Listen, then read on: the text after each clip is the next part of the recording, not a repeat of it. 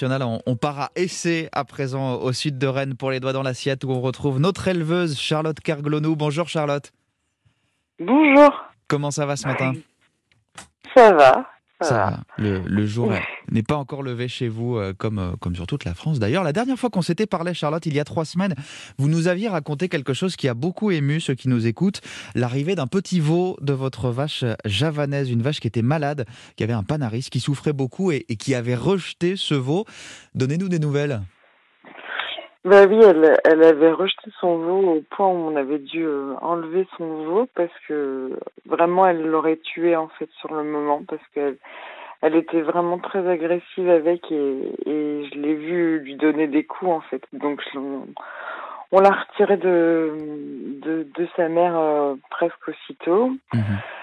Et, et puis en fait, euh, le lendemain, on, on a quand même euh, emmené son veau, mais en, en le mettant de l'autre côté d'une d'une barrière en fait, et on l'a trait à la main et, et on a donné à boire à son veau, et puis on a mis le veau de l'autre côté de la barrière et, et on l'a laissé euh, téter. Et elle était vraiment encore très agressive et tout ça, donc on, on a fait ça plusieurs jours d'affilée.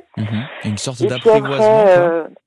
Euh, bah oui. Et puis euh, et puis après, on l'a mis avec sa mère euh, dans dans une case. Bon, c'était, on le laissait peut-être euh, 20 minutes, une demi-heure. Ça allait à peu près, mais c'était encore très moyen.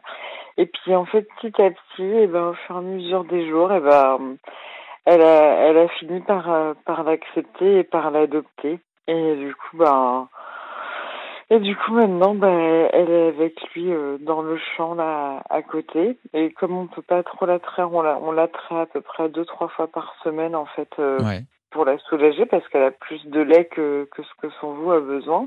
Le veau tête quand même, du coup. Elle l'allait. Ah bah oui. Du... Ah bah là, du coup, oui, elle l'allait. Ouais, elle avait. Enfin, il est dans le champ là, il se gamba. Elle s'appelle Salsa. C'est une petite fille. C'est une superbe histoire par rapport parce que c'était quand même très très mal Ah, parti. bah Effectivement, oui. vous aviez peur que, que cette vache folle de douleur, hein, il faut le redire, parce qu'elle était blessée à, à une patte, ne, ne tue ce, ce veau. Est-ce que c'est aussi parce qu'elle est en train de guérir, qu'elle a, elle a moins mal, qu'elle est en train de, de s'acclimater un petit peu à sa progéniture ou c'est ça n'a rien à voir? Ben, euh, c'est- un peu des deux, mais c'est surtout qu'elle a compris que, que son veau, c'était pas du tout une, Une ah, menace. une menace pour elle, en fait, quoi. Et que, euh, et qu'elle était quand même trop contente de le voir à côté d'elle. euh, ben là, donc, elle, il y a aussi quatre autres petites génisses qui sont autour, mais elles qui sont sevrées, hein, qui, qui Hmm. boivent plus de lait, mais qui sont dans le champ tout ensemble. Et puis c'est vraiment trop mignon du coup Bah, euh, est- de voir comment elle grandit et tout Ouais. ça. Elle, elle mange déjà de l'herbe du coup au bout de quelques jours. Je la vois la salsa euh, brouter et du coup je me dis que, que ça commence vraiment tout petit quoi. D'habitude en fait on on les sépare et, et du coup ils mangent pas d'herbe aussi jeunes dans Hmm. leur vie quoi. Donc, euh, On est ravis de voir que, l'histoire se termine bien en tout cas. Comment est-ce que vous la soignez, Ouais. Javanaise, pour qu'elle finisse de, de se remettre euh, de sa blessure? Parce que j'ai l'impression que c'est pas totalement terminé non plus.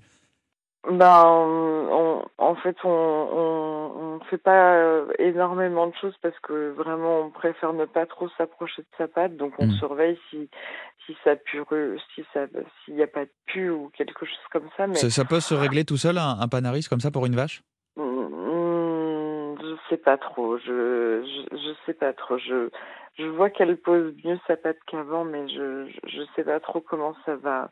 Comme elle vient en salle de traite, en fait, on peut quand même lui mettre un petit peu de de cicatrisant et, et empêcher la, la plaie de, Hmm.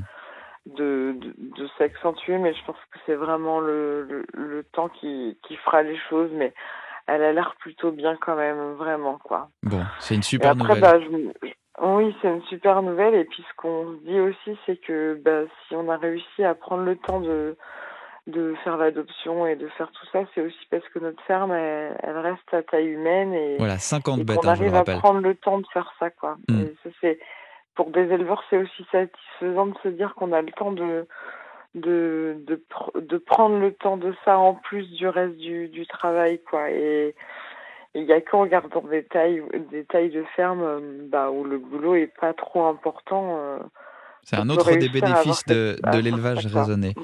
Merci beaucoup, mm. Charlotte Kerglonou, notre éleveuse laitière en Ille-et-Vilaine. Merci beaucoup de nous avoir raconté la, suite de l'histoire et, on reviendra prendre des nouvelles de, de salsa et javanaise. Merci, Charlotte. À bientôt. Merci. Au revoir.